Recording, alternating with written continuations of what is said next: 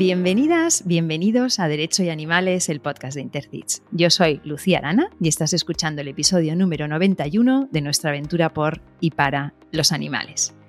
Hoy me siento más primate que nunca, orgullosa de compartir planeta con nuestros hermanos simios y de compartir un rato de podcast con nuestro invitado, Joan Brull.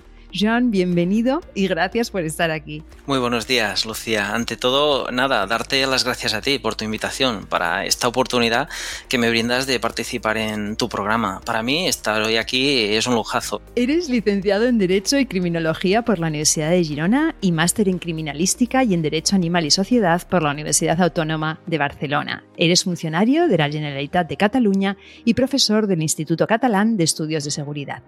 Te has especializado en primatología a través de diversas formaciones como comportamiento y biología de primates en la Universidad de Girona, Chimpanzee Behavior and Conservation, Duke University, Origin of the Human Mind, Kyoto University, Animal Behavior and Welfare, University of Edinburgh, estudio de primates en las selvas tropicales, la vida emocional de los animales, enriquecimiento ambiental y bienestar animal y cuidador de primates, todas ellas en la Fundación Mona, en donde eres desde 2015 voluntario. Ponente habitual en diferentes congresos y eventos, eres además autor de los libros Made in Mona y Primates, Protección, Bienestar y Derechos.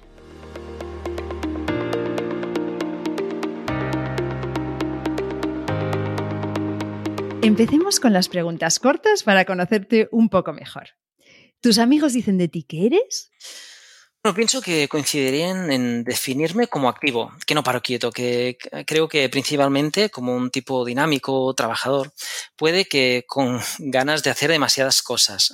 Algo que a todo el mundo le gusta, pero que tú detestas. Creo que a muchísima gente le seducen las apariencias. A mí no. Me cuesta digerirlas. Mira, pienso que en general la sociedad le otorga tal valor a ciertos objetos y a la gente que los posee, no lo acabo de entender. ¿De pequeño soñabas con ser? Alguien que estuviese relacionado con el derecho, los tribunales, la justicia. ¿Recuerdas a Perry Mason, esa serie en blanco y negro, ese abogado? Gran letrado, elocuente, serio. Y esos platós, los tribunales, todo viene de, mi abuelo materno, jurista apasionado del derecho. Juntos, yo ya de muy pequeño iba, lo acompañaba, salíamos de su despacho, lo acompañaba a los juzgados, y entrar en aquellas salas de vistas antiguas con estrados de madera noble, oscuro, tipo color nogal, pues ¿qué pasó? Que cuando empecé a ver por la tele Perry Mason en el estrado, creo que en ese momento lo tuve clarísimo. Soñaba con estudiar Derecho. Qué bueno. ¿Y tu momento favorito del día cuál es? De buena mañana, porque me encanta levantarme temprano y empezar el día con muchas ganas. Lo primero, saludar a mi, a mi familia perruna y gatuna, que solo abrir los ojos ya nos esperan a mi mujer y a mí para salir. Y ver esa vitalidad, ese entusiasmo para salir solo un ratito a pasear antes de ir a trabajar. Bueno, y también su fuera viene por, por sus ansias de comer también. A mí también me encanta la primera hora de la mañana, lo de despertar con la luz del día me, encanta. Y si fueras un color, ¿cuál serías? creo que una mezcla entre el azul y el verde. Como buen lugareño de pueblo, pueblo, costero, el azul del mar siempre me ha atraído muchísimo. Pero también es verdad que me atrae el verde de los árboles. A medida que he ido conociendo más la montaña, los colores que ofrece, la paz que se respira, esa sensación de libertad, es un conjunto tan placentero que va cogiendo espacio en mí. Así que el verde se suma al azul y ya veremos qué depara el futuro. un lugar en el mundo en el que te gustaría vivir aunque fuera por un tiempo. Soy consciente que hay muchísimos sitios hermosos en el planeta. Tenemos un, un planeta repleto de maravillas, ¿no? Pero a diferencia de otros que puede apostarían por algún lugar lejano, exótico, uh, pues no, la respuesta la, la, encuentro, si no te sale mal, la reformulo. ¿En qué lugar me gustaría volver a vivir. Y yo me decantaría por regresar a mi Empordà, donde soy originario. El norte de Cataluña me, me, hechiza. He nacido y crecido allí y anhelo algún día volver a vivir en una zona tan hermosa. No sé, supongo que soy de esos que llamarían tocas para la tramontana, que puede que sí, que, que, la culpa la tenga este viento tan singular. No sé. Lo que está claro es que en el Empordà siempre me he sentido como en casa. Joan, si de pronto esta tarde fueras millonario, ¿no volverías a? A trabajar en un trabajo que no me llena. Muchos hemos pasado por varios trabajos, los primeros por necesidad económica, otros por expectativas que después no se han cumplido. En todo caso, si fuese millonario, que, que, lo veo lejos, la verdad, pero bueno, procuraría vivir y dedicar el tiempo en aquello que me apasione, leer, estudiar, escribir y sobre todo ayudar en todas aquellas iniciativas de protección animal que pudiese. Y si fueras un animal no humano, ¿cuál serías? No el que más te gusta, sino el que más te pareces. Hace años hubiera dicho el perro. Si pienso que hay tantos tipos diferentes y caracteres, caracteres tan variopintos que con alguno tendría seguro un montón de rasgos en común. Además, pienso que con mi conocimiento tan básico de especies animales en ese momento, difícil citar a otro. Ahora bien, a medida que he ido, que ha ido pasando el tiempo he ido conociendo un poco más el mundo animal, uh, y más concretamente la gran familia primate, creo que me decantaría por un pariente evolutivo nuestro, el orangután. Genéticamente mm, solo nos separa un escaso 4% y además, dentro de los homínidos, uno de los más conocidos grandes simios, es el primate menos social, el más solitario y le encanta la fruta.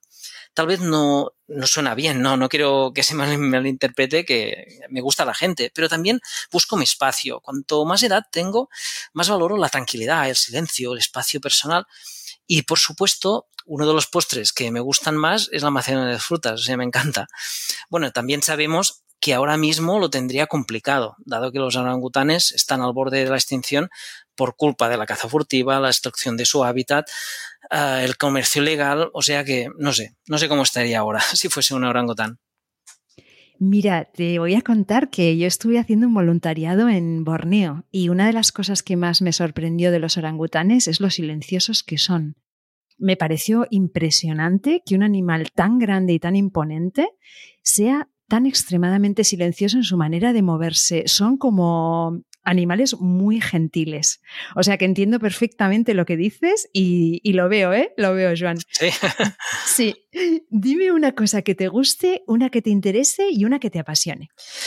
Me gusta aprender cosas nuevas. Hay tanto para conocer y sabemos tan poquito. Y que me interese viajar por el mundo. Y me gustaría hacerlo más, ¿eh? pero la vida pasa tan rápido y tienes tantas cosas por hacer tan cerca que a menudo resulta complicado, muy complicado. Y algo que me apasione leer. Aprovecho cualquier momento para hacerlo. Y aunque soy más de ensayos, lo que me caiga en las manos, también le doy un vistazo. Y por supuesto, aunque suene típico tópico, uh, también me encanta compartir momentos alegres, risas, charlas con mi familia. Toda, ¿eh? Juntos, la humana y la no humana. ¿Y escuchas podcast? Pues no mucho, la verdad. Pero debo decir que tu programa es de los poquísimos que, podcasts que escucho. Y no solo eso, y ya te lo comenté, en cada episodio me tiene más enganchado. Ahora mismo aún me sorprende que esté al otro lado. Sinceramente, admiro tu trabajo y creo que es de justicia, como toda excelente labor, ponerla, uh, ponerla en valor. Es de justicia. Para mí, tu programa lo definiría como una de las mejores ventanas en la actualidad del derecho animal en España. Tus podcasts nos ayudan a todos, a los oyentes, en cada episodio a saber un poco más sobre una rama del derecho que está en constante evolución, que nos apasiona, la vivimos, que nos conmueve y con tu programa nos acercas a historias tan interesantes y con tanto rigor. ¿Cómo no tenemos que ser asiduos a tu programa? Eso sí, ahora espero que ese nivelazo no decaiga en estos minutos. Agradezco muchísimo tus palabras, de verdad, lo agradezco mucho porque sabes que hacemos este, este programa, lo hacemos con muchísimo cariño y muchísima dedicación y la verdad es que escuchar que alguien como tú eh, diga esto, bueno, ya me, de verdad que me has, me has alegrado el día, la semana.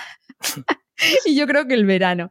Oye, entonces, como nos dices que sobre todo lo que te gusta es la lectura, te voy a pedir que nos recomiendes un libro. Uf, no me será fácil, ¿eh? Bueno, como te comentaba, al gustarme los que nos gusta leer, leemos mucho.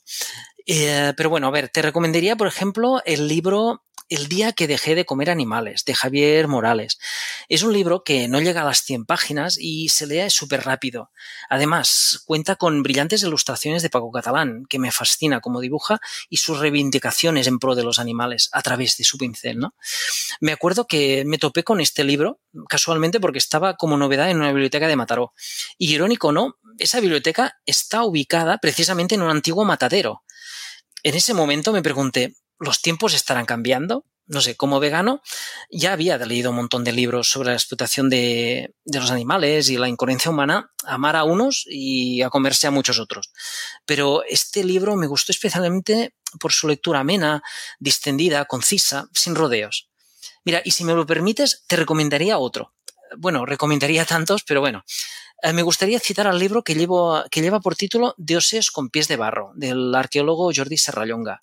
Me cautivó su análisis del antropocentrismo imperante desde hace ya demasiados años, su admiración que comparto por los estudios evolucionistas de Darwin, su crítica constructiva al creernos el mito de la especie elegida para hacer del planeta lo que nos plazca, lo que queramos, y también el gran problema que pone sobre la mesa, que han pasado más de 150 años y la teoría de la evaluación aún resulta a algunos incómoda y molesta.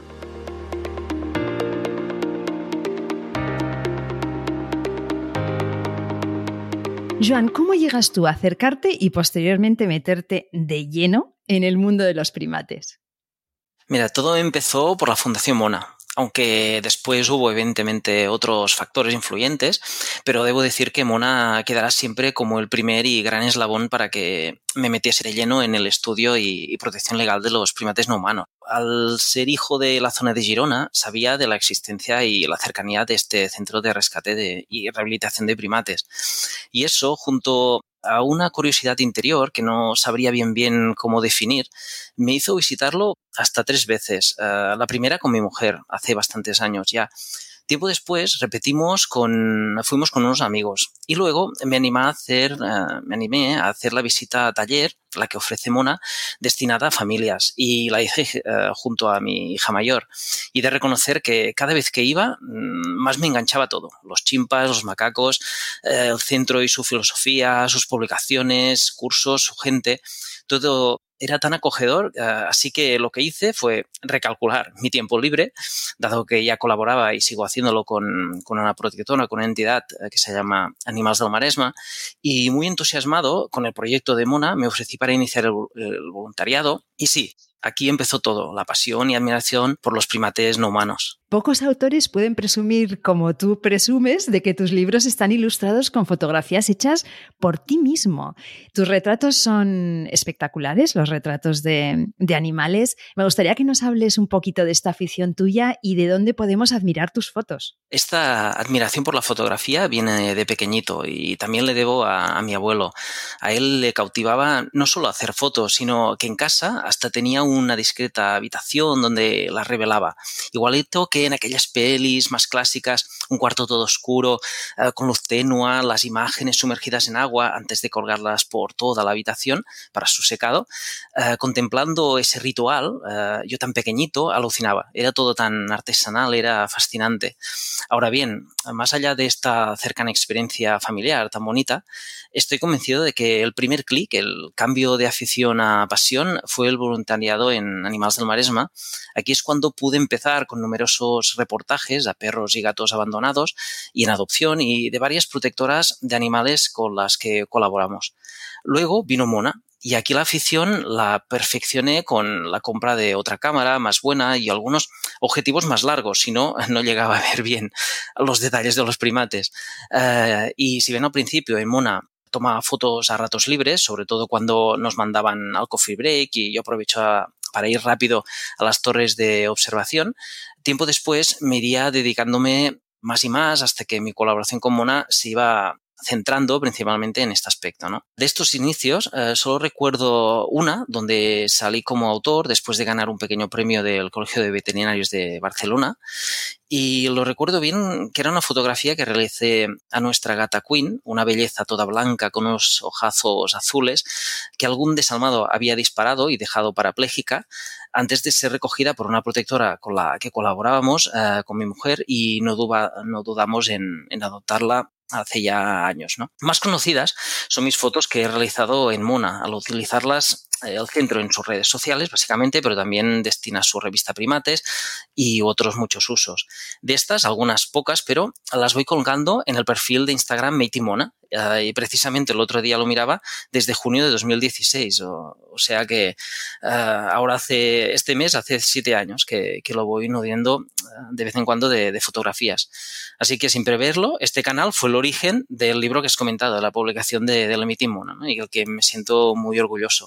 Tu otro libro, Primates, Protección, Bienestar y Derechos, que es un libro que recomiendo mucho, haces un repaso en la historia de la filosofía en lo que se refiere a visión y tratamiento de los animales, especialmente los primates, y luego analizas, entre otros asuntos, su protección legal. ¿no? Vamos, a, vamos a tratar un poco esto más adelante, pero me gustaría empezar enfocando este episodio desde lo que podrían ser las buenas noticias. ¿no? Y es que en nuestro país tenemos tres centros que son referentes a nivel europeo en rescate de primates. Y esto es algo que creo que quizá hay parte de la audiencia que desconoce. Entonces, me gustaría hablar contigo un poco de cada uno de ellos, dónde están, qué especies acogen. Y claro, quiero empezar por Mona, que yo también tengo una afinidad especial con Mona, ya te lo conté, yo hice una estancia corta en 2011 y además soy madrina de África, que la encuentro guapísima. Entonces, me gustaría que empieces a contarnos eh, por, por Mona.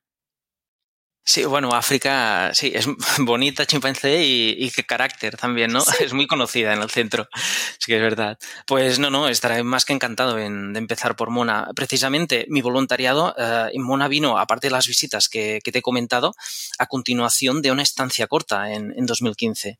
Eh, pues bien, eh, la Fundación Mona eh, arranca con el liderazgo de, de la veterinaria Olga Feliu, a día de hoy aún es la directora del centro, y su primer rescate se remonta en 2001. Así que hace ya más de 20 años que de esos primeros primates rescatados que, llegaron al centro. Sus instalaciones están situadas en Riudellots eh, de la Selva, muy cerca de la ciudad de Girona, para quien no lo conozca, y albergan uh, una veintena de animales, entre chimpancés y macacos.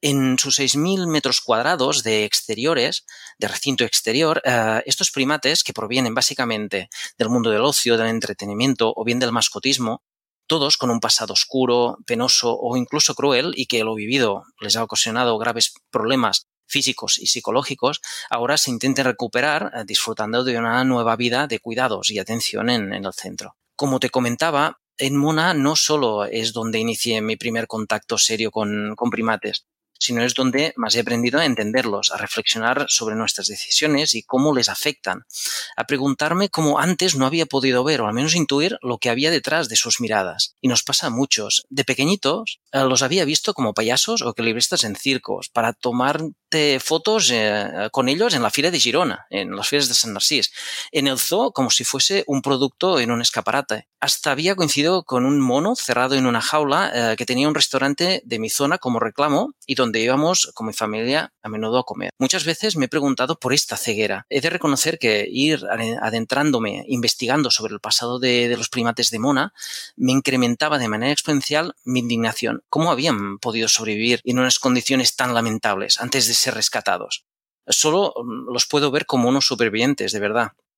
Y sí, el equipo de Mona te abre los ojos. A cualquier visita eh, es abrirte los ojos. Recuerdo bien que yo, desde los inicios, eh, pegado a Didi, eh, biólogo y actual coordinador de los proyectos de investigación de Mona, y desde entonces, bueno amigo, con él aprendí a respetarlos, a conocer un montón de curiosidades, de rasgos, pero también de injusticias y por encima de todo a compadecerlos por, por lo que habían sufrido y, y, por encima de todo a respetarlos, que creo que, que falta. Ya lo decía John Berger, eh, solo vemos aquello que miramos y mirar es un acto de elección. Con solo mirar cualquier chimpancé alojado en Mona ya ves eh, una profundidad enorme. Pero aunque los mirase y aprendiese de ellos, la verdad es que como jurista recuerdo bien que me faltaba algo. Le comentaba Didi, ¿cómo habíamos llegado hasta esta situación? ¿Qué, qué pasaba? ¿Que las leyes no los protegían? Eh, quería involucrarme más en el proyecto proteccionista de Mona, por eso poco a poco me iba encarando uh, desde un punto de vista más legal. Así es cuando buscando, leyendo, analizando artículos y noticias, mientras navegaba entre una amalgama de leyes administrativas y no todas aprobadas por los mismos entes, que aún lo dificulta todo más, y ya de lleno en el máster de Derecho Animal en, la Autónoma de Barcelona, tuve claro que, que mi TFM, mi trabajo final de máster, eh, se centraría en los primates y son para legal, ¿no? jurídica. Y Mona para esta elección fue principal, evidentemente. Es muy interesante lo que dices de que realmente somos como bien pensados, en el sentido de que la gente en general pensamos que las cosas están protegidas, o sea que los animales tendrían, están protegidos de alguna manera. O sea, la gente que no está metida en nuestro mundillo del derecho animal y demás, es como bien pensada. Entonces, cuando de repente llegas a algunos sitios o les explicas algunas cosas, dices, pero ¿cómo puede ser esto? ¿no? ¿Cómo puede ser esta, esta reacción que tuviste tú de cómo puede ser que estos animales no tengan unas leyes que los protejan? ¿no? Esa es una reacción muy habitual y muy pues saludable, ¿no? Porque realmente yo creo que la gente no acepta el maltrato animal. A la gente no lo quiere de ninguna manera que, se maltrate a los animales, ¿no? Entonces es importante abrirles los ojos y decirle, claro, pero es que está incluso mm, permitido, ¿no? Es eh, muy, muy interesante esa reacción que dices, me parece muy interesante. Entonces, después tenemos Reinfer. Sí, efectivamente. El Centro Reinfer, eh, fundado en 1995, situado en la Sierra de Madrid, lo conocí ya en las, mis primeras averiguaciones acerca de primates eh, rescatados en España. Casualmente fue cuando, buscando información en Internet de las vidas pasadas de aquellos primates rescatados en Valencia por Mona, encontré referenciados otros chimpancés también rescatados en Valencia a un entrenador de, chimpancés, pero por parte de Reinfer. A partir de aquí, continué investigando y leí que el centro Reinfer no solo albergaba chimpancés y macacos, como Mona, sino que tenía cerca de 130 animales y de más de 20 especies diferentes de primates. Ese dato me impactó, porque no se trataba de un zoo, sino de un centro de rescate, en un zoo puede ser más común, dado que no deja de ser un tipo de parque de atracciones eh, que procura la variedad en su colección de animales vivos, para seguir captando el interés del visitante. Pero en un centro de rescate ya me hacía más ruido, ¿no? Ese, este dato ampliaba aún más la triste realidad que se me iba desvelando, que los primates provenientes del tráfico ilegal, pero también de la cría en captividad, que a veces eh, nos, eh, nos, olvidamos, y destinados al ocio humano, a los espectáculos o al mascotismo, era amplísima.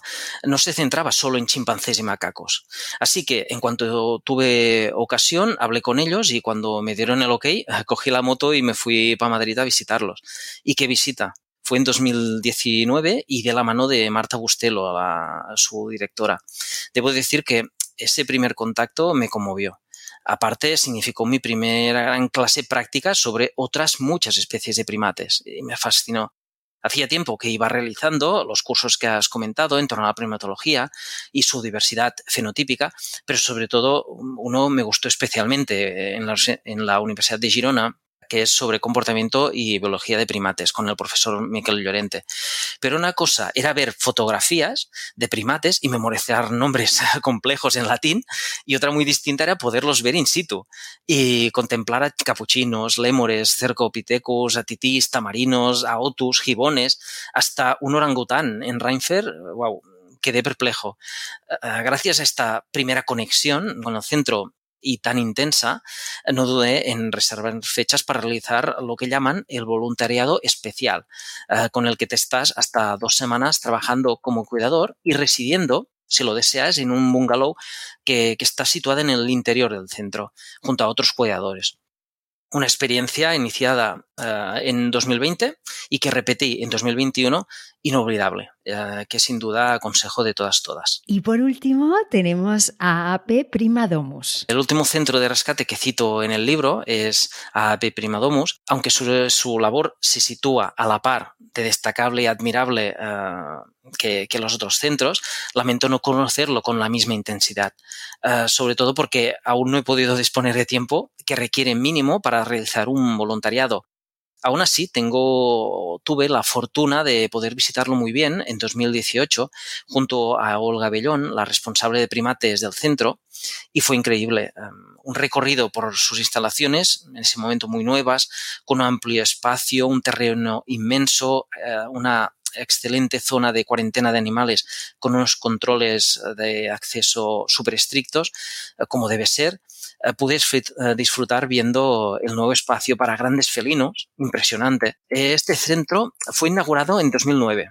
y está situado en Villena. Primadomus es la delegación española de la Fundación Neerlandesa eh, AAP, lo digo para quien la conozca. Y si bien es cierto que desde sus, sus inicios funciona como centro de rescates CITES para primates, desde 2016, por, por eso he comentado que era nueva, desde el 2016 eh, también rescata grandes felinos, a partir de esta nueva instalación de la que hablaba. Eh, y esta ocupa nada más y nada menos que 6 hectáreas un espacio felino que inauguraron ese mismo año, en 2016, y donde actualmente mantienen unos 40 animales, entre tigres, leones, leopardos, y aunque no lo parezca, mm, hay más tráfico de estos animales de lo que parece. Y Primadomus denuncia esta triste realidad, sino cómo se puede entender que solo en Estados Unidos ellos comentan, hay tres veces más tigres en cautividad que en libertad en todo el mundo o que en España la búsqueda de cachorros se haya incrementado en un 300% en un año, en tan solo un año. El centro, eh, además, cuenta con un terreno total, como he apuntado, de unas 20 eh, hectáreas, donde residen cerca de unos 140 animales actualmente. Con estas cifras, es uno eh, de los mayores centros de rescate de animales de exóticos del sur de Europa. Ahora bien, la dinámica del centro difiere eh, en parte de la de Mona o Reinfer, que actúan propiamente como santuarios. Los animales alejados en Primadomus, tras el rescate, pasan la cuarentena y una temporada en el centro. ¿Por qué? Porque eh, una vez rehabilitados, parte de ellos son enviados a refugios, núcleos zoológicos u otras instalaciones. Es la apuesta de Primadomus para seguir disponiendo de espacio libre para otros rescates. Eh, ya que estas especies resulta imposible que se deriven a su hábitat natural si han pasado casi toda su vida en cautiverio. Quería personalizar un poco ahora el tema. En los agradecimientos de tu libro hay una dedicatoria que me encanta y cito textualmente, dices a Coco, Bongo, Charlie, Bea, Tony, Tico, Boris, Manuela, Guille, Sati, Tarzán y Loti.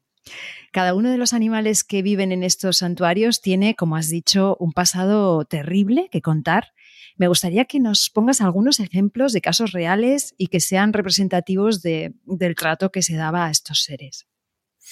Mira, lo que los que has citado son personas no humanas, y tal y como lo definió la jueza argentina Elena Liberatori a la orangutana Sandra, y que gracias a su fallo, eh, Sandra pudo ser trasladado en un santuario de orangutanes en Estados Unidos. Y que también tuvimos la suerte de escucharla en tus podcasts todos son primates, todos estos que has citado, todos son primates que tienen la gran suerte de conocer de, de tú a tú, de compartir grandes momentos observándolos, no tocándolos, como a veces la gente se puede pensar, no, solo observándolos, analizando sus gestos, miradas, su atención, sus capacidades, y más porque gracias a los centros que los han rescatado, he podido conocer de su triste pasado. Y qué lamentable, si me lo permites, eh, ahora iré compartiendo algunas pinceladas de cada, de cada uno de ellos.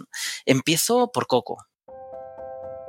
Tiene una de las miradas que, desde el primer momento que la vi, conquistó mi interés sus ojos, su rostro, su actitud ante la cautividad. Y qué curiosa es. De su pasado se sabe que fue comprada en una parada de animales de, las Ramblas de Barcelona y vivió durante años como mascota en una familia hasta el 2012, que llegó a Mona. Es una chimpancé a la que le maravillan todos los enriquecimientos que los cuidadores le preparan y cada idea para ella supone un nuevo reto, tiene una curiosidad tal que te pasarías horas y horas contemplándola cómo lo trabaja todo. Tengo tantas fotos y vídeos de ella curiosidando con tantas cosas, buscando palos, adaptándolos para sacar comida de los termiteros, construyendo un nido con paja que ella u otros han sacado del recinto eh, de los dormitorios al recinto exterior. Hasta haciéndolo con mangueres de bomberos, que son muy utilizadas para enriquecer los exteriores y que ella de vez en cuando eh, los coloca en círculos para después tumbarse en el centro y echarse y viéndola así, tan curiosa e inquieta, a uno le duele pensar cómo estaría eh, en su hábitat. Y allí gozaría de, la libertad, ¿no? Y no en cautividad por culpa del tráfico de, especies. Venga, vamos por, contigo. Eh, su mirada es otra de las que más me encandila, muchísimo. Y él lo sabe, el tío lo sabe. Estoy convencido que, que cómo no iba a ser la portada de mi libro, ¿no? De, del primates protección, bienestar y derechos. Y con ese dedo índice apoyado en su labio inferior, tan interesante y seductor, pienso que nos regala una expresión tan cercana y a la vez tan profunda, tan tierna, pura, reflexiva. No sé, Lucía, cuando viste la portada del libro, ¿qué te pareció esa mirada? Es que es cuando miras a alguien a los ojos, ¿no? Es esa, esa, esa cosa de verte reflejada en, la, en los ojos de otras especies. Yo siempre lo digo, para mí llegar a Mona fue, bueno, me ha pasado luego con, me ha pasado hasta con palomas y con gallinas y con todo tipo de especies, pero llegar a Mona fue esa mirada de, de mirar y decir, vale, o sea, somos lo mismo. Como bien destaca Mona en sus visitas, colocar el dedo bajo el labio es uno de los rasgos más significativos de Tico. Y es así como él, yo pienso también como Tico, eh, como, como tú, que, que nos demuestra claramente que está atento a ti. Y cuando lo ves, te cuestionas, ¿y qué estará pensando? De Tico se desconoce bastante de su pasado. Se sabe que fue encontrado en el bosque, en la zona del Maresma, Barcelona, por parte de una persona que estaba buscando setas. Y al verlo, lo subió a su furgoneta y lo llevó al ya cerrado Par de las Aus, en Vilassar de Mar. Allí Tico estuvo hasta 2005, que fue trasladado a Mona por el cierre de este parque.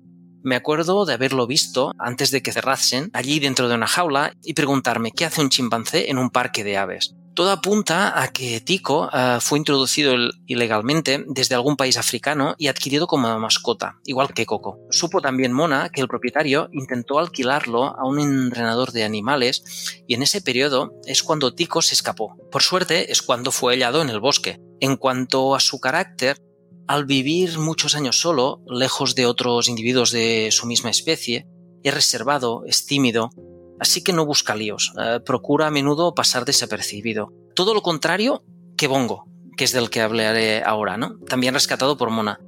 Eh, y lo rescató con tan solo eh, dos añitos. Me atrevería a decir que es de los más carismáticos del centro, y por muchos motivos.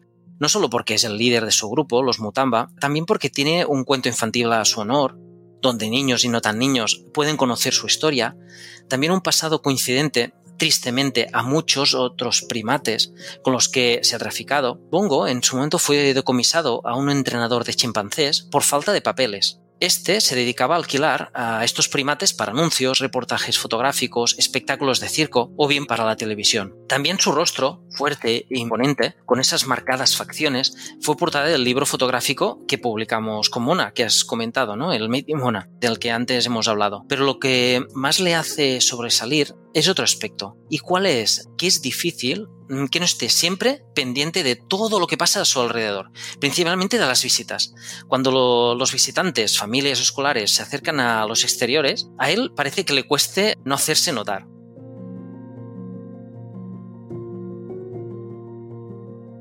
Otros, rescatados por Mona y que en el recuerdo, pero muy presentes aún, encontramos a Charlie, Tony y Bea, tres primates que también provenían del mundo del espectáculo. Lamentablemente ya nos han dejado, pero conocer sus vidas pasadas nos mostraban una realidad que durante demasiados años chimpancés en circos o en anuncios publicitarios. En el libro podemos encontrar un excelente lienzo de la ilustradora Chantal Vizcaíno, donde se transmite una triste sensación de resignación de Bea cuando termina su actuación en el circo. Y me pregunto, ¿nos habíamos planteado alguna vez cuando éramos niños y nuestra familia nos llevaba al circo a ver chimpas, elefantes, tigres, leones u otros animales salvajes? ¿Qué había detrás de los focos, del escenario? ¿Qué vida llevaban? Creo que lo triste es que no. En general no nos lo cuestionábamos, ni tan siquiera a nuestros padres, los mayores, la gente de nuestro alrededor. La emoción para contemplar esos hermosos animales, la ignorancia más la desinformación, hacían el resto. Y por eso pienso que se ha mantenido durante tantos y tantos años este abuso en espectáculos que, incomprensiblemente, aún continúa a muchos lugares del mundo. Vimos a Charlie y a Marco protagonizando anuncios como los de Teleline, de Telefónica, de la cerveza Estrella Damm, también en postales, al pequeño Gran Tony protagonizando en un anuncio por McDonald's, disfrazando de enfermero y conduciendo una ambulancia.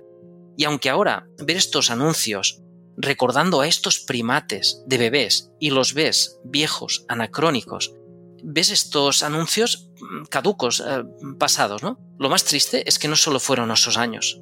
Recientemente hemos seguido encontrando primates en anuncios de empresas tan conocidas como MediaMark, Peugeot, Doritos, El Tenedor y muchas otras para promocionar sus productos. Hasta me topé hace solo un par de años con un póster eh, de una cría de orangután con cara de pánico en un stand de venta de bollería en el campo. qué doloroso. Precisamente una bollería que lleva palma, un comercio que está aniquilando los hábitats naturales de los orangutanes. Qué irónico todo, ¿no? Otro ejemplo, un programa de Telecinco. No hablo de cuando salió Sara, una cría de chimpancé en Crónicas Marcianas, hace años, sino hace bien poco, con el COVID, donde nos mostraban imágenes de un chimpancé disfrazado y con mascarilla, yendo en bici en un zoo. ¿Y para qué? Para que la audiencia se riese de él, para naturalizar la burla hacia ellos, por sus habilidades tan parecidas a las nuestras. No sé. Ahora, si bien esto es detestable e incomprensible, también me gustaría poner en valor cómo después de campañas en change.org, muchas promovidas por Mona, algunas marcas como MediaMark, Doritos o El Tenedor decidieron rectificar, alegando desconocimiento y asegurando no querer volver a utilizar animales salvajes en sus anuncios. Esto es un paso. Me gustaría ahora hablar uh, de otros dos que también has citado, que es de Tarzán y Loti, rescatados por el Centro Reinfer ya en 2007 más de lo mismo. Uh, sus vidas giraban en torno a duros entrenamientos, castigos, espectáculos ambulantes y explotación publicitaria. Cuando llegaron a Reinfer, Tarzán arrastraba una grave depresión que le mantuvo apático, sin apetito y en un estado muy crítico. Su hermano Loti sufría graves problemas de socialización, que le hacían aislarse y recluirse en sí mismo, Ambos también padecían dermatitis generalizada, junto a otros muchos problemas cutáneos que les mantenían como rascándose todo el día. A Tarzán y a Loti los emplearon en un montón de espectáculos de circo. Sin embargo, como ocurre en ocasiones, el propietario también los utilizó para anuncios publicitarios. Por ejemplo, como el que en 2006 protagonizaron para el programa La Marató de, de TV3, de Televisión de Cataluña. Tampoco hace tanto, ¿no? Pues en diciembre de 2021, hace dos días, dicho canal volvió a recordar este anuncio, interpelando, interpelando al público a votar su mejor anuncio de campaña entre 90, del año 92 al 2021, por supuesto ante la indignación de Reinfer. Lo más tristemente curioso es que este anuncio de B3, protagonizado por Tanzan y Loti, obtuvo en esta votación del año 2021 hace nada la sexta posición de entre los 30 anuncios. Esto que nos demuestra que aún hay trabajo por hacer. Hay mm, parte de la población, la que votó por el anuncio, que le gusta el uso que se hace de primates para el entretenimiento o no sabe lo que pasa detrás de las cámaras. Que no sabe o quien se plantea que hay detrás o cómo viven estos primates. Y en este sentido, para quien quiera, recomiendo un breve vídeo de la Fundación FADA que desgrana detalladamente este anuncio, este anuncio concreto, ralentizado y con rigurosas anotaciones de la que significan cada expresión de Tarzán y Loti. Es un excelente trabajo que realizó esta entidad con el compromiso de que los animales salvajes no fueran utilizados en producciones audiovisuales.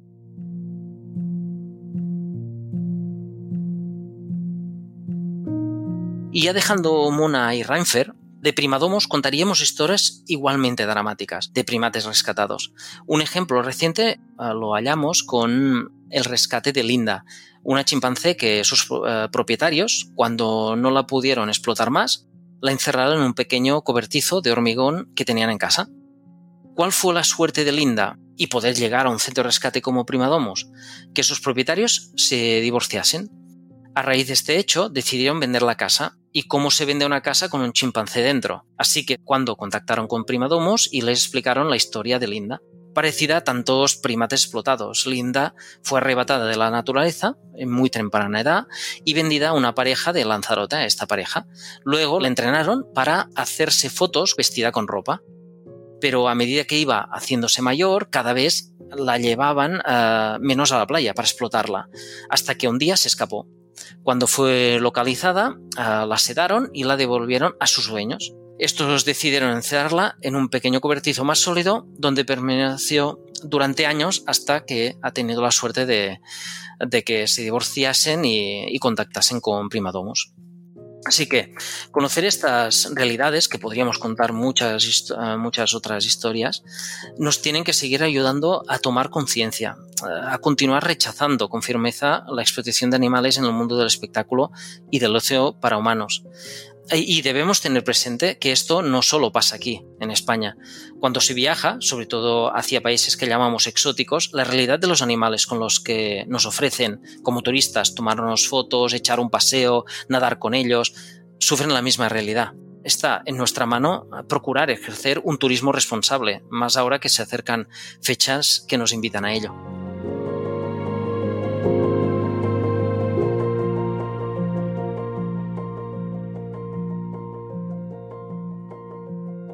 Muy importante este recordatorio, sí, sí, Joan. Te estoy escuchando y estoy pensando que realmente estos lugares hacen una labor espectacular, pero lo ideal de verdad sería que no existieran, que no tendrían que existir, ¿no? Porque al fin y al cabo no dejan de ser parches, ¿no? Lugares de cautividad para animales a los que, como has contado, les hemos destrozado de verdad la vida y la salud física, la salud, la salud mental, ¿no? No sé si lo ves igual. Sí, es verdad. Uh, pero suerte se tiene de estos centros de rescate. Unas iniciativas privadas que, que, han nacido con una admirable función, que no es otra que dar una vida digna a animales maltratados, después de sacarlos de su penosa situación. Ahora bien, está claro que es una lástima que estos animales se vean condenados a la cautividad, aunque sea en centros de rescate y de forma perpetua, por culpa de los humanos. ¿no? Y la situación es difícilmente mejorable. La mayoría de rescatados, especialmente para los primates, los expertos afirman y con absoluta rotundidad que es casi inviable su reintroducción en sus hábitats, en sus países de origen. Son animales fuertemente humanizados y está mm, nuestra impronta en ellos hace que, que no solo sería costoso su retorno a nivel económico y hasta burocrático, sino que tampoco sería nada fácil su readaptación a la vida salvaje. Alguien puede, me diría, hay casos, Sí, sí, si bien podemos encontrar algún caso, cabe tener claro que son aislados y con matices. Las acciones más conocidas en primates son las llevadas a cabo por el equipo del Instituto Jane Goodall en el Congo. Son los traslados chimpancés previamente rescatados y alojados en su centro de rescate de Chimpunga, que una vez rehabilitados, algunos y por grupos, son reintroducidos en la selva en unas islas controladas por el mismo Instituto Jane Goodall, ante una necesidad imperante del santuario congoleño de Chimpunga, eh, fruto de la masificación de rescatados. El instituto eh, se pudo hacer con algunas islas, pero estos espacios donde también, eh, también conviven junto a estos primates reintroducidos cuidadores. ¿Y para qué? Para facilitar y asegurar esta nueva vida en entornos en un entorno selvático, pero no, no, es nada fácil. Te quería preguntar también, y que dejemos bien claro en este episodio, porque seguramente hay, hay confusión, em, eh, la diferencia, las diferencias esenciales que hay entre un santuario o este tipo de centros y refugios y un zoo, ¿no? ¿Por qué, eh, al menos yo, rechazo los segundos de plano, ¿no? Coincido, pienso que hay varias diferencias y que se ven a leguas. Si bien es cierto que ambos, centros y zoos, son entidades privadas, sus, eh, sus, objetivos ya de saque son muy diferentes. El zoo nace como negocio para mostrar una colección de animales a los visitantes. Eh, como cuando éramos pequeños, que intercambiamos cromos de Panini, queríamos ir completando el álbum, ¿no? Eh, porque quedaba mejor. Este era el reto y nos enorgullecía acabar el álbum. Lo mismo con los zoos. Históricamente estas colecciones se han nudrido a través del mercado de compra-venta de animales, sumado a la crianza entre sus propios ejemplares o de intercambio con otros zoos, ¿no? esta tradicional filosofía de muchos dos y que en muchos se mantiene, iba aparejada a su aspiración económica, ir incrementando sus ingresos, al menos para que el negocio no sea deficitario y tenga que cerrar. Y para que sea rentable, las instalaciones dependen muy directamente de las visitas que reciban.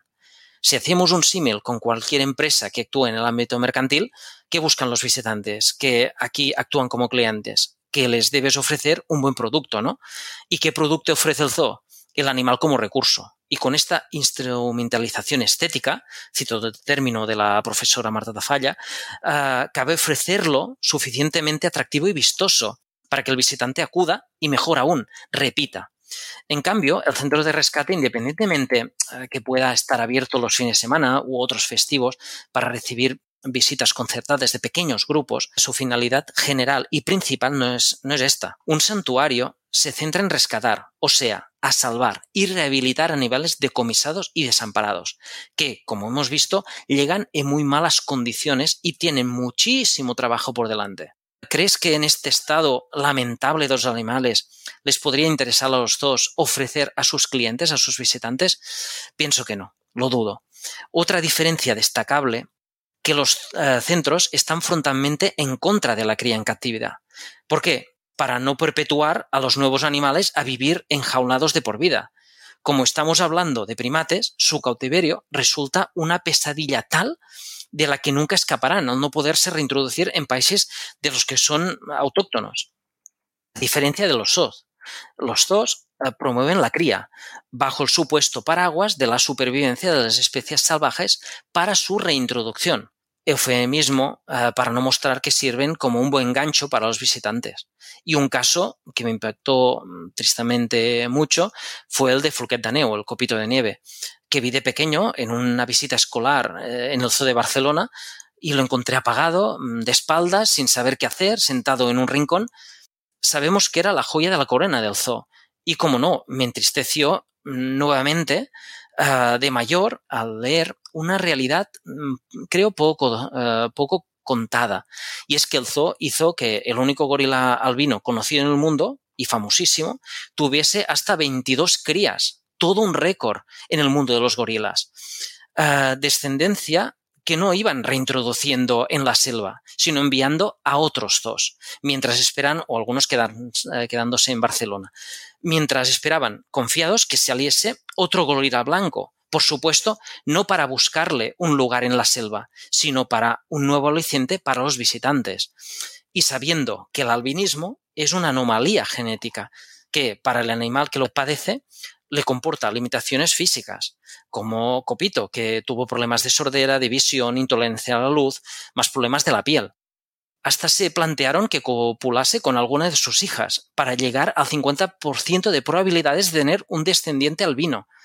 Pero Copito mm, nunca quiso aceptar cuenta Tobaruela en el libro en catalán de uh, Floquet para siempre, ¿no? Copito para siempre, y que está repleto de geniales ilustraciones del naturalista Jordi Sabet de Pi, uh, descubridor precisamente en Guinea Ecuatorial y que lo compró por 15.000 pesetas, de las antiguas pesetas. Muchas personas hasta han pedido la clonación de copito de nieve, al saber que el zoo recogió en su momento tejido genético para su banco de ADN.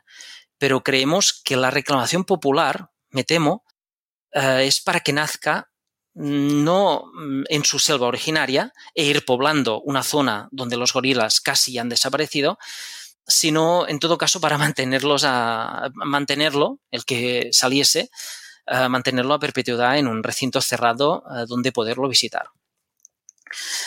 Otro aspecto destacable en cuanto a diferencias lo veo en la arquitectura de los espacios. Los centros de rescate son instalaciones pensadas para procurar un lugar donde los animales rescatados se pueden recuperar física y psicológicamente y siempre con rincones para que los animales puedan ocultarse al ojo del observador, si así lo desean. En cambio, los zoos están diseñados para procurar lo contrario, la, la, clara visibilidad del animal y hasta su proximidad con el visitante, si se puede. Estas distancias mínimas han de permitir al visitante ver bien a los animales, que haya variedad.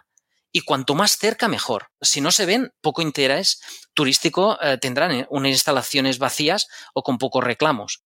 Además, en general cuentan con poco control para evitar la perturbación de los animales. En los centros de rescate, en cambio, las visitas son siempre guiadas. Una persona que no solo acompaña al grupo, sino que el guía garantiza que estos visitantes no molesten a los animales con ruidos, con sonidos uh, desagradables para llamar uh, su atención, ni aspavientos, ni, ni gestos bruscos que puedan perturbar la tranquilidad de los animales.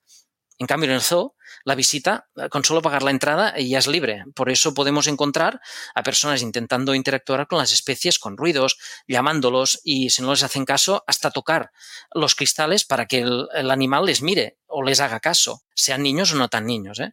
y demasiadas veces para un simple selfie, por ejemplo, para colgarlo en, en, redes. Otra diferencia centramos en España los primates, lo veo que los centros de rescate de los que hemos hablado son claros ejemplos de lo que cuento, con estas estructuras, esta paz que procuran por los animales, y han alojado y siguen trabajando para albergar especies que la Administración no puede hacerse cargo por falta de instalaciones públicas. Para que los zoos desempeñen y compartan este papel, hace falta su reformulación. Hace falta un compromiso firme para rechazar la entrada de nuevos animales salvajes importados, también descartar la crianza de aquellas especies eh, no autóctonas y centrar los esfuerzos, en todo caso, en la conservación real y reintroducción de animales autóctonos en peligro o ya extintos. En el caso de los primates, ahora tampoco se podría vaciar los zoos por falta de espacio en los centros de rescate existentes, pero sí eh, procurar que el zoo no tenga más y los que hay alojados trabajar para la mejora en su bienestar, con espacios amplios, eh, con rincones para preservar la intimidad de los animales, si se quieren refugiar de las miradas de los visitantes, fuertemente naturalizados, espacios naturalizados. Si bien es verdad que con la entrada en vigor de la nueva ley, la 7 de 2023, en, que esperamos en septiembre de, de este año, veo cierta esperanza ya que no solo regula los santuarios de animales, que desde siempre han estado regulados por la ley 31-2003, que es la de conservación de, fauna silvestre en zoos, sino que la ley prohibirá la cría eh, de especies no autóctonas, incluso en los, eh, en los zoos. Espero eh, que lo podamos ver. Joan, en tu libro dices muchas cosas interesantes, algunas que yo desde luego desconocía, una de ellas es que España es una puerta de entrada a Europa, por nuestra localización geográfica, de todo tipo de animales. ¿Qué significa esto en concreto en el caso de los primates? Mira, en nuestro mundo plenamente globalizado y con un marcado carácter transfronterizo de todo tipo de transacciones, España, por su posición geográfica en el sur de Europa, sus numerosos puntos de entrada y salida en el territorio por cualquier medio de transporte, vaya por tierra, mar eh, y aire, facilitan enormemente sus comunicaciones internacionales. Recordemos que con una costa de casi 8.000 kilómetros, España tiene conexión directa con el norte de África, que lo tenemos a tiro de piedra con el continente asiático, también el americano u otros puntos del planeta. Este fácil acceso atrae la llegada de centenares de contenedores marítimos en nuestros principales puertos, entradas en nuestra red de más de 40 aeropuertos, pases fronterizos abiertos con Europa, abonando el terreno a todo tráfico de materiales, entre ellos también ilícitos y al contrabando por las noticias vamos viendo que históricamente España ha representado un punto estratégico importante para el tráfico de drogas, con la intervención de algunos de los alejos más importantes de Europa. También resulta una zona abonada, sea de estancia o de paso, de la trata de blancas. Uh, unas vías y circuitos ilegales de los que el lucrativo comercio de animales resulta difícil que no se aproveche. Más, con una normativa con flecos, que siempre va detrás de la delincuencia organizada, ha permitido que este fructífero mercado negro de animales se haya mantenido y con buena salud hasta nuestros días. En cifras publicadas en el primer tercio de este año, el titular es desolador. El tráfico ilegal de animales aumentó en España un 55% en 2022 se incautaron unos 700 ejemplares de especies protegidas. En 2021 se requisaron una cifra que no llegó a los 450. ¿De qué animales se trataba? Principalmente tortugas, primates, reptiles y falinos, que fueron intervenidos por la Guardia Civil. En cifras se calcula eh, que su valor económico de mercado alcanzaría los 600.000 euros, en estas investigaciones policiales se detuvieron 77 eh, personas por delitos relacionados con el tráfico de especies protegidas, posesión y venta de espécimes incluidos en la Convención CITES y otros de especies autóctonas protegidas. ¿Qué problema tenemos? No solo es la normativa, pudiendo recriminar un reproche penal muy bajo, hasta achacar los recursos también limitados de que disponen los operadores jurídicos, que trabajan para hacer frente a este tráfico ante unas organizaciones criminales que mueven muchísimo dinero. También a veces la cuestión es más sencilla. Sin demanda no hay oferta. Pienso que mientras una parte de la población valide estos usos, abusos de animales, en numerosos espacios quiera participar del mascotismo de primates u otras actitudes que reclamen animales uh, exóticos, se hace evidente que, que, al crimen organizado le interesa. Por poner un ejemplo, aquella persona que ve por internet un tití uh, en venta y crea que al comprarlo para tenerlo en casa no hace daño a nadie y queda muy bonito para exhibir a sus amigos, debe saber que está financiando, por tanto, colaborando con el crimen organizado. Uh, aparte de dañar directamente especies protegidas. Primadomus alerta que en España más de 5.000 personas han buscado cómo comprar o cuidar de un tití en el último año. Muchos, si no todos, desconocen que el tití parece adorable, pero tienen un carácter muy fuerte. Y no podemos hacer un episodio como este sin nombrar a CITES, que es el organismo oficial que regula precisamente el comercio de animales a nivel internacional, un organismo salpicado por no pocos escándalos es la Convención sobre el Comercio Internacional de Especies Amenazadas de Fauna y Flora Silvestre. Para mí es la quinta esencia del antropocentrismo y de cómo tratar a los animales como cosas. Pero me gustaría saber si, en tu opinión, sirve de algo a los animales, CITES. Bueno, algo entiendo que sí, que, sirve. Y en el caso de los primates no humanos, uh, por la vulnerable situación en la que se encuentran desde hace tantos años, están protegidos por la reglamentación CITES. Eso significa que no solo podrá importarse, exportarse un primate, si se ha obtenido el documento apropiado y se ha presentado en el despacho de aduanes o un puerto de entrada o salida, y aquí los requisitos uh, concretos, aunque sean complicados, mientras puedas uh, comerciar con estas especies, aunque estén muy controladas, creo que aquí hay un, pequeño, un pequeño agujero, una vía de entrada y salida de estos animales. Uh, hace unos meses supimos que dentro de un plan diseñado contra el tráfico de especies se detuvo a dos, uh, se detectaron 202 infracciones administrativas uh, por parte de, del SEPRONA y del Servicio Fiscal y de Fronteras y más de 100 estaban relacionadas con la Convención CITES.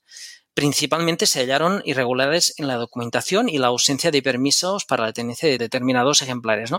Pero mientras permitas el comercio complicado que no hayan huecos. Mira, en línea con lo que estás diciendo, una cosa que me llamó la atención en el libro es que al hacer pruebas de ADN de los animales, se descubre que muchas de las historias que explican los tenedores de esos animales son falsas. Entonces, ¿por qué ocurre esto? O sea, como que no hay ninguna trazabilidad. ¿Y cómo podría solventarse? Mira, el mejor aval de lo que comentas, uh, cuando se ha reclamado mejorar la documentación CITES, que son los papeles que acompañan al animal, fue un reciente estudio sobre el genoma de chimpancés rescatados y un trabajo que, que, era, que pretendía saber el país de origen de las víctimas del tráfico ilegal.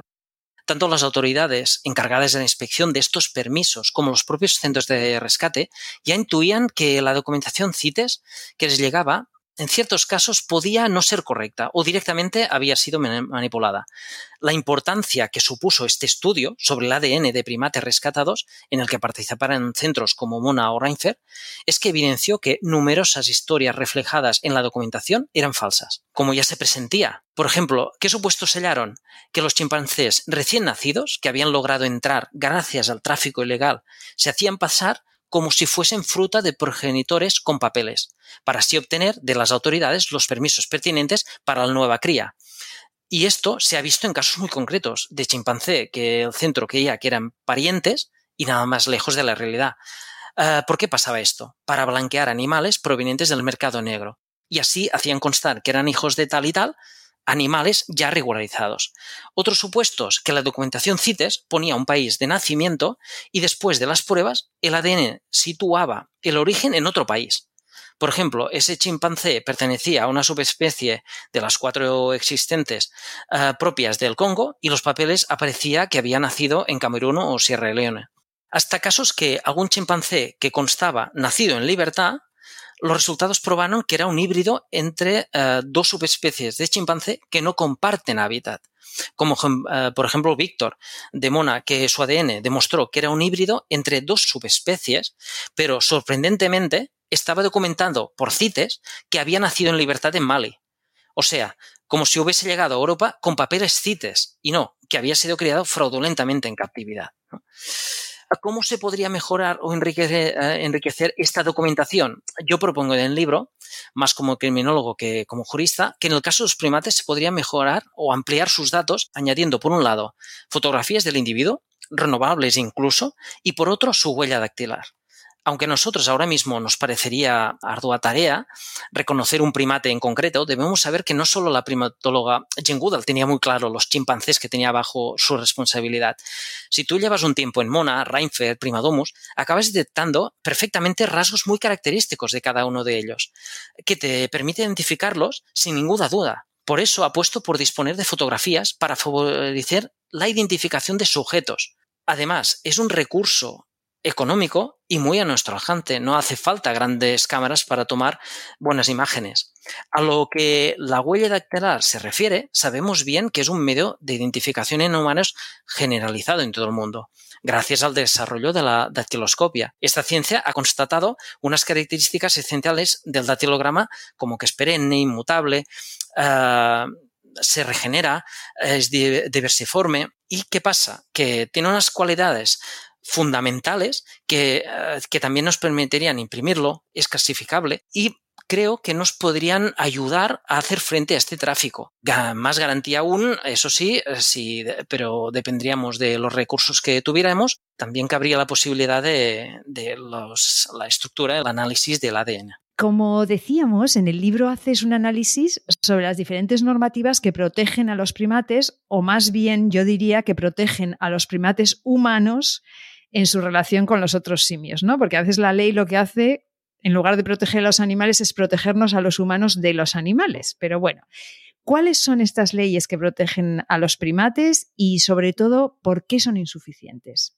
El primer eslabón fue eh, en el libro centrarme en dos instrumentos de derecho internacional. Primero estudié la Convención CITES, de la que ya hemos hablado brevemente, y después el Reglamento Comunitario 338-97.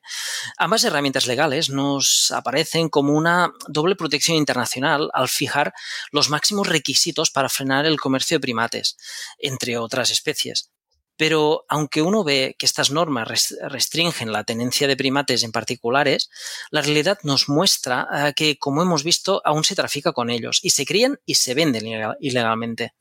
Eso me llevó a concluir que, por un lado, hacían falta más esfuerzos para aumentar el control e instaurar una supervisión estricta de los permisos de importación y exportación que conceden los estados y, por otro, cabía cambiar el paradigma implementar un modo más claro de clasificación de las especies, que se lograría con la confección de listas positivas de animales, aquellos considerados aptos para su tenencia.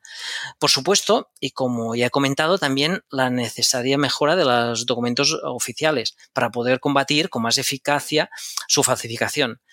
Esto es lo que nos ofrece el panorama supraestatal. En el panorama, en el plano más interno, estudié numerosas eh, normas, aquellas que conforman nuestro ordenamiento jurídico y aunque las dividí en bloques para una mejor ordenación, eh, así en ámbitos como la conservación, la sanidad animal, la seguridad y su bienestar. La primera de mis conclusiones, eh, que resultó bastante evidente, solo empezar el análisis, fue que el corpus legal español resulta amplio y diverso, eh, sumado a distribución competencial, que a la normativa estatal añadimos la autonómica y la local, este despliegue multifocal que tenemos actualmente genera en el operador, um, a quien debe procurar que se cumplan todas estas leyes, un, reto tal, mm, así que es impensable verla como la mejor fórmula para combatir todas las irregularidades existentes dado que un conocimiento completo de toda la normativa aplicable no resulta nada fácil. Pero entonces necesitamos con urgencia lo que es una petición de, desde de hace ya mucho tiempo, ¿no? de las personas que trabajáis por los primates y con los simios, una ley de grandes simios, ¿no? Porque no entiendo por qué no se ha aprobado ya la ley de grandes simios si tendría seguro, es que esto, vamos, no tengo los datos, pero lo firmo ahora mismo, el apoyo de la gran mayoría de la población. ¿Por qué no se ha aprobado ya la ley de grandes simios? Bueno, uh, mira, en, en, 2006 y en 2008 ya se promovieron proposiciones no de ley que buscaban de manera particular amparar a los grandes simios, pero ambas no, no consolidaron. Uh, la más sorprendente, la última, la que llegó a aprobarse en el Parlamento español, pero después el gobierno En ese momento, bajo el liderazgo de, de uh, José Luis Rodríguez Zapatero, no la ratificó. Ahora bien, la insistencia ha llevado otra vez este tema a la actualidad política y jurídica. Y nuevamente, como acabamos de ver, volvemos a disponer, disponer de compromisos políticos concretos que en tres meses, desde la entrada en vigor de esta ley, la 7 2023, o sea, entre octubre y diciembre de este año, el gobierno debería elaborar un proyecto de ley de grandes simios. Como aún quedan meses, tenemos margen para que nos mantengamos con esperanza, pero también me gustaría uh, que seamos cautelosos, uh, no solo por los precedentes que, he mencionado, sino porque el debate pienso, está servido. Ya en su momento, desde la presidencia de Amnistía Internacional, más también por otros, eh, por parte de otros sectores, se criticó querer dar protección a los grandes simios mientras siguiese habiendo violaciones de derechos humanos, difundiendo el mensaje como eh, si ambos no fuesen objetivos compatibles y de justicia a promover. También deberemos estar atentos al nivel de concreción esperable en la norma, dado que si queremos afianzar elocuentes peticiones del derecho a la vida, a la libertad, a la no tortura de grandes simios, sin establecer mecanismos que se contemplen para su efectivo cumplimiento, mm, complicado, porque como declaración de voluntades resultará muy bonita, mm, pero poco pragmática. Aún así, la ley, eh, esta 7-2023, ya nos ofrece pautas que nos pueden acrecentar el optimismo al fijar ya la prohibición de la tenencia particular de primates. También el impedimento a que actúen en circos. A promover, como se está debatiendo en algunos círculos, mejores eh, condiciones en zoológicos y parques de animales. Puede entenderse esto una medida de mínimos a corto plazo, ¿Qué serviría para los que hay actualmente en estas instalaciones? Más allá de este objetivo cortoplacista, pienso que el cambio real pasa por tener más firmeza. Hasta ahora ha sido escasa. Esto debería implicar el veto a nuevas crías uh, por parte de los dos uh, si no queremos seguir condenando a estos bebés a prisión de por vida. Y como hemos dicho, ya sabemos que los primates nacidos en cautividad es difícil que se puedan reintroducir. No sé, Lucía, uh, ya veremos. Mantendremos el optimismo, evidentemente, pero sin ser demasiado inocentes, sino más realistas. Nunca uh, olvidemos todos los factores que intervienen en una elaboración de una ley y, como no, absolutamente todos se activan si dicha norma quiere destensar la correa mmm, que sostenemos en corto y dotar de ciertos derechos a los animales.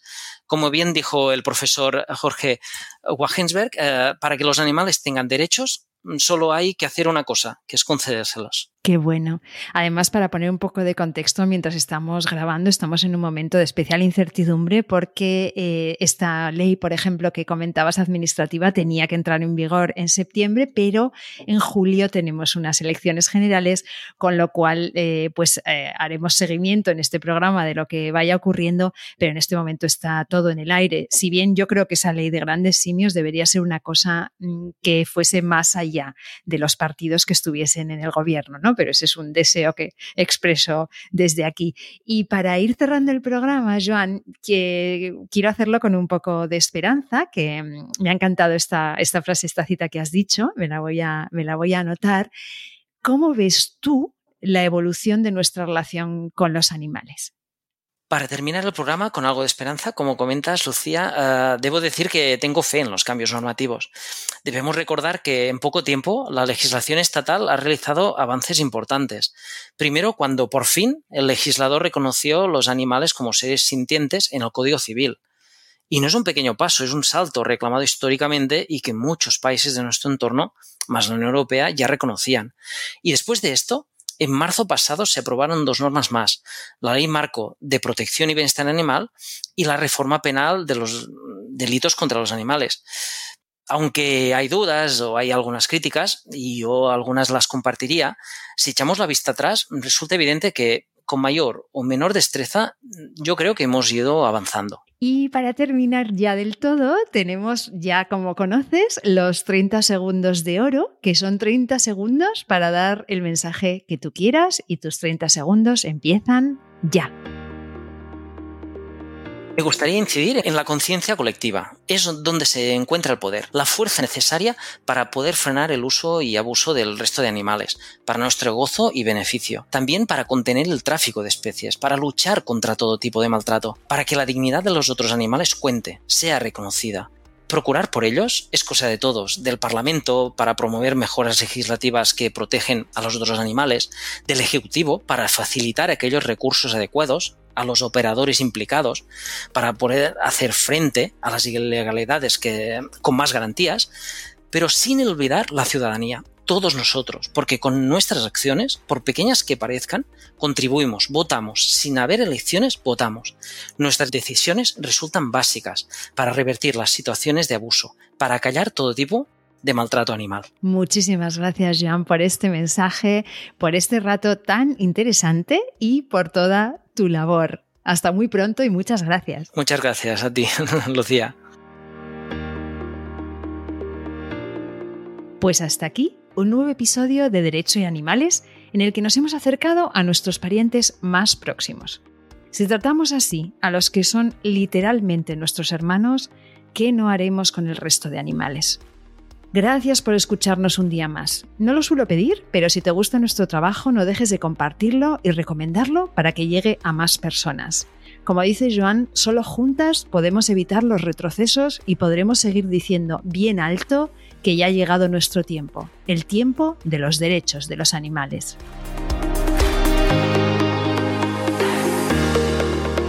Nación Podcast te agradece haber elegido este podcast.